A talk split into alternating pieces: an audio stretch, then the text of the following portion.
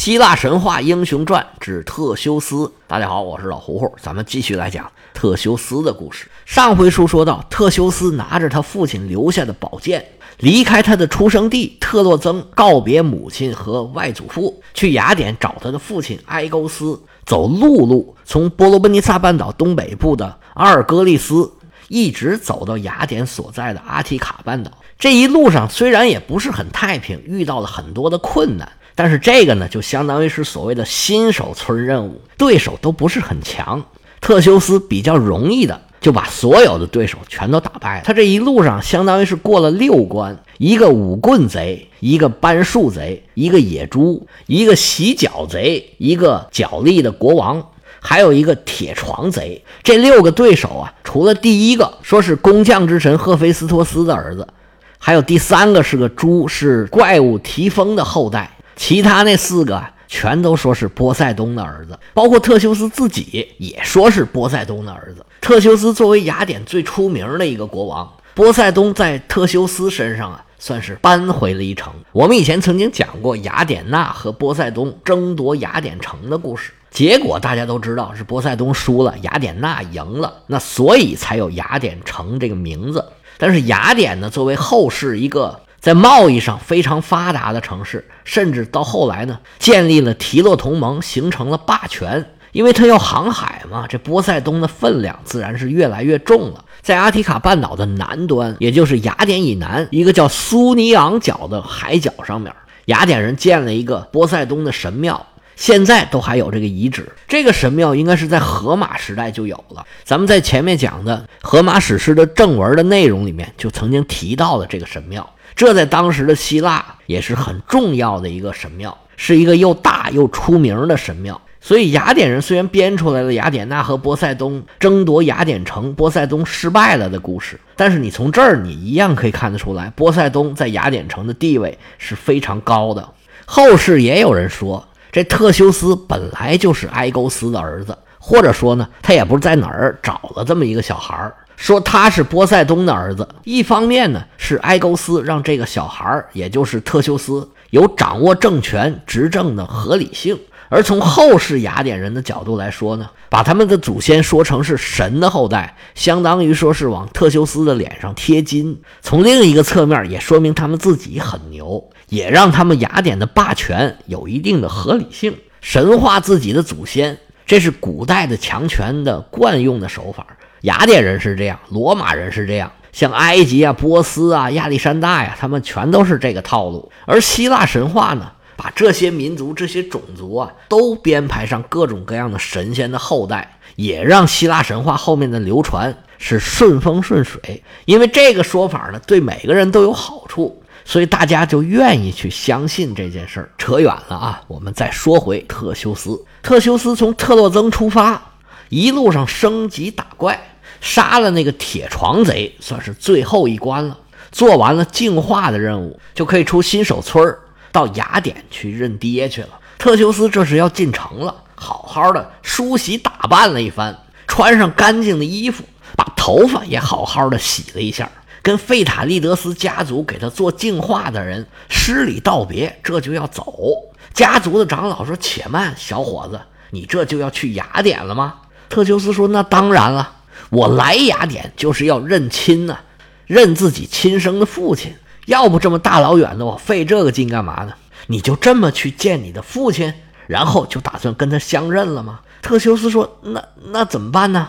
这位长老跟特修斯说：“你呀有所不知啊，雅典这些年是征战不断，内忧外患是层出不穷啊。雅典城里头也是明争暗斗。”市民互相不信任，这国王啊，看谁都像坏人。你这么一去，直接找国王，没准啊，招来杀身之祸，你可要小心呐。这一番话说的，特修斯是云山雾罩啊，说这哪儿跟哪儿啊，跟我有啥关系啊？这长老说：“这事儿跟你没关系，但是国王可跟你有关系啊！你跟国王打交道还是要小心谨慎。所谓伴君如伴虎，一句话说错了，就可能给自己惹来大麻烦。小心行得万年船，谨慎点是不会有错的。况且现在王宫里面还有一位王后，这王后可了不得，据说呀是一个魔法大师。”比哈利波特还要大，不是比哈利波大，嗨，比哈利波特还要厉害。这王后名叫美迪亚，她还惦记让自己的孩子能够继承王位。你这么一来，威胁她的地位，你猜她能不能饶了你呀？一番话说的特修斯是忧心忡忡。难道我这一趟就白来了吗？那不行，别说雅典的国王是我爹，就是龙潭虎穴，哎，我也要去闯一闯。特修斯谢过了这位族长，自己收拾的是紧陈利落，拿好东西出发，就进了雅典城。特修斯进城一看，嚯，雅典城可真热闹，做买的、做卖的、推车的、担袋的，人来人往，是熙熙攘攘。特修斯穿了一件长袍，披着一个披风，英姿飒爽，走在雅典的大街上。特修斯五官俊美。一双大眼睛是炯炯有神，尤其是一头乌黑的卷发，远看去啊，就像一个大姑娘。她在路上这么一走啊，就像一个超模在那走 T 台一样。她路过一个正在修建的神庙，有好多工匠啊，正在神庙的房顶上在那盖房子呢。远远看见特修斯，还以为是女孩呢，又是笑又是闹又是吹口哨，还有人对着特修斯喊。哎，小妞，给爷笑一个！来，转过来给我搂搂！嘿，在那儿胡说八道，说一些不三不四的风言风语。特修斯听见这话呀，心里当然就不痛快，但是他没有发作，连走路的节奏都没变，但是方向变了，他冲着这工地就走过来了。一看他走过来，这帮工匠就更来劲了，又是吹口哨，又是大声吆喝。只见特修斯啊，他也不答话。看都不看这帮人一眼，他直奔工地底下有一个牛车，他不慌不忙把这个牛给解下来了，抓住这牛车，俩手一攒劲，日就见偌大一个牛车在他手里头就跟个小板凳似的，轻轻松松就给扔到天上去了，把这些工匠给吓得是目瞪口呆，一个个嘴张的老大，眼看着这车就冲他们飞过来了。他们正想躲，发现呢，这车呀，人家根本就没砸他们，从这些工匠的脑袋上面飞过去，摔在地下，啪，摔个粉粉碎。这些工匠这才明白，这不是姑娘啊，这简直就是阎王啊！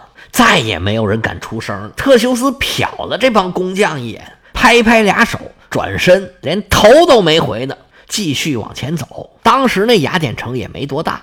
特修斯走着走着就到了王宫了。到了王宫，这特修斯的目的当然是要见国王。但是那国王可不是你说要见他马上就能见的。特修斯当然是要让门口这保安呢先通禀一声。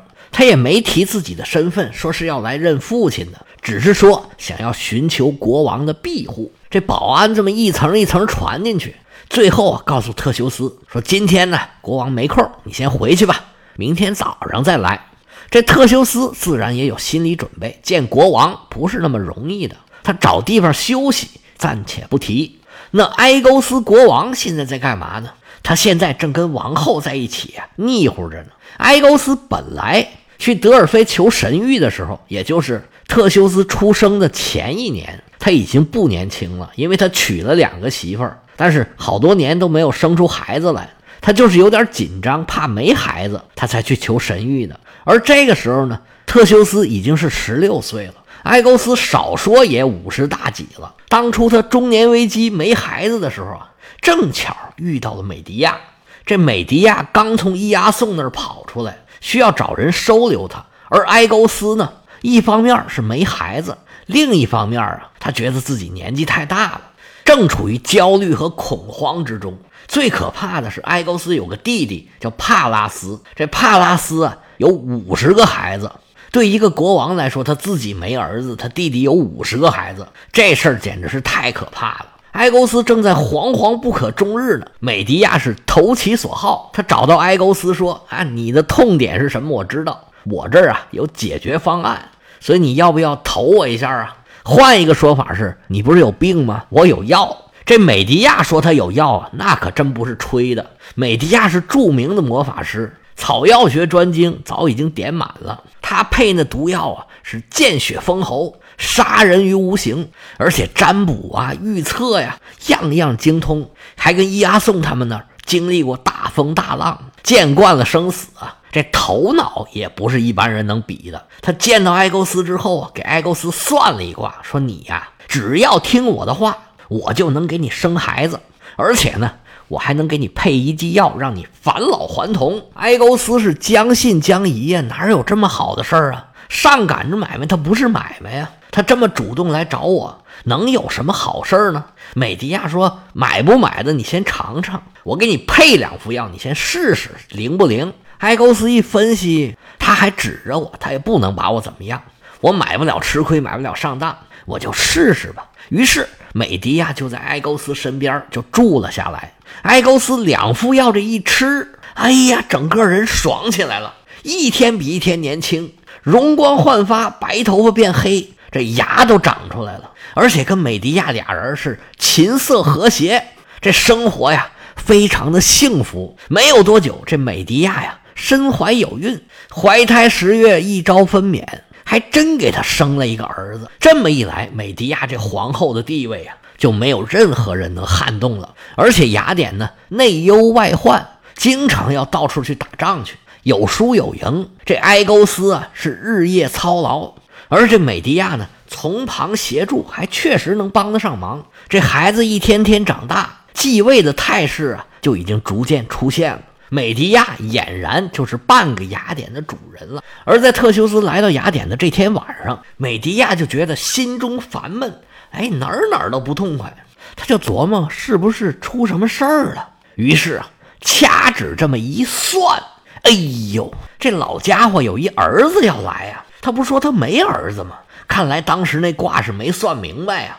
他这么一来，我儿子继不了位，我这不是白忙活了吗？不行，我得想个办法把。这孩子给弄死！美迪亚想到这儿啊，连忙去找埃勾斯，说：“陛下呀，明天呢有一个年轻人，长得还挺帅的，大个儿，要来见您。这个人呢，他是敌国派来的奸细。我这儿啊有一点毒药，你只要把它放在酒里，给他喝了，然后打发走，一时三刻这药效发作，他已经不在您身边了。您这是神不知鬼不觉。”就除掉了一个奸细，您是手干脚净。埃勾斯一听，哦，这么回事，那行吧，就依夫人。美迪亚这边安排好了，踏踏实实睡觉去了。一夜无书，是次日清晨，特修斯来到了王宫门口。门口的保安一看，哎呦，这是国王吩咐过的，赶紧请他进去。特修斯见了国王王后，并没有提自己的身份，就说想要来给国王效力。埃勾斯这边早就安排好了，准备好酒菜招待特修斯。说话之间，就把一杯酒放在了特修斯的面前。埃勾斯跟他寒暄了几句，就说：“小伙子，这酒放这儿，你怎么不喝呀？”特修斯说：“别着急，我呀，先吃点东西垫一垫。我看您这肉烤的不错，就是块儿太大了，行吧？我自己切一切。”说着话，苍啷啷。把自己的宝剑给拔出来了，拿了一块肉，咔嚓咔嚓就切成了小块儿，把这肉往嘴里一放，吭哧吭哧一嚼，然后拿起酒杯刚要喝，埃勾斯走过来，啪就把他酒杯给打掉了，说：“你别喝，酒里有毒。”这怎么回事啊？原来特修斯把这剑拔出来的时候，埃勾斯这眼神就开始拧了，两只眼就紧紧地盯住这个剑。上上下下看了几眼，说：“这剑不是我的吗？”古代的时候，这金属器具可不得了，那都是传家之宝。无论是剑还是盔甲，那都是天天拿着、天天擦、天天跟自己在一起的东西。从上到下，任何细节，这个埃勾斯都非常的熟悉。而且当时把剑放在那儿，其实是表示自己非常重视。特修斯把这剑拔出来。自然也有让埃勾斯认出来的意思，他这目的果然达到了。埃勾斯看见剑之后啊，又往特修斯脚下一瞄，完了，这鞋也是我的鞋呀！看来眼前这个就是我儿子。一琢磨，这年龄也对得上。哎呀，他不来，我差点忘了这码事儿。他这还胡琢磨呢，特修斯就把酒杯抄起来了，把埃勾斯吓坏了，一巴掌就把特修斯这酒杯打翻在地。埃勾斯是心有余悸呀，显一显，亲手杀了自己这么大、这么帅的一个儿子，他又问了问特修斯的母亲呐，家里的情况啊，这来龙去脉一对就对上了。埃勾斯当时就热泪盈眶啊，紧紧的把特修斯抱在怀里，说：“儿啊，我终于把你给盼来了。”国王周围的人还纳闷呢，这谁呀？我们国王今天是怎么了？埃勾斯把情绪缓了缓，就把特修斯介绍给自己的文武百官、周遭的这些人，说：“看见没有，这个是我儿子，以后啊，咱就是一家人了，好好相处。”周围的人不明就里，一脑袋问号。埃勾斯把大致情况一说，哦，大家这才明白。埃勾斯这边还激动呢，突然想起来，哎，这美迪亚去哪儿了？他想害我儿子，这是意欲何为呀？不行，我得收拾收拾他。埃勾斯这时候再去带人找美迪亚，那上哪儿找去？特修斯把剑一拔出来，美迪亚就发现呢，埃勾斯这眼神有点不对，这是要坏呀。他把特修斯眼前这酒杯打翻的时候，美迪亚早已经带着儿子快马加鞭离开了雅典了。至于美迪亚去了哪儿，他都做了什么，我们以后再交代。埃勾斯和特修斯父子相认，那自然是一件大喜事儿。那雅典自然是要大肆的庆祝一番，老百姓也替他们高兴，但不是所有人都高兴。那最不高兴的，莫过于是埃勾斯的弟弟。还有他的五十个儿子，因为埃勾斯没有孩子，这已经很久了。他的弟弟帕拉斯的五十个儿子几乎都比特修斯要大，他们觊觎埃勾斯的王位啊，那可是由来已久了。埃勾斯跟美狄亚生了一个孩子，固然对他们是一个打击，但是毕竟那孩子还小啊，他们还想静观其变。而特修斯突然出现。又是一个成年的大儿子，那他叔叔可就受不了了。他们必须马上行动，要不然呢，等特修斯羽翼丰满，再要动手可就来不及了。于是啊，他这叔叔帕拉斯还有他五十个儿子，个个拿着武器设下埋伏，准备偷袭特修斯。也不是怎么那么寸。这五十个兄弟啊，他用了一个传令兵。这个传令兵他不是雅典人，觉得特修斯这么一个外地人被五十个本地人这么欺负，他实在有点看不下去。于是呢，就向特修斯透露了消息。特修斯一听，那还了得，立即带人赶到了他们设埋伏的那个地点，把他这五十个堂兄弟呀，是一个没剩，全部都给砍死了。这么一来呀，埃勾斯和特修斯这爷俩。就基本上稳定了大局，特修斯雅典国王继承人的这位子也就不再有竞争对手了。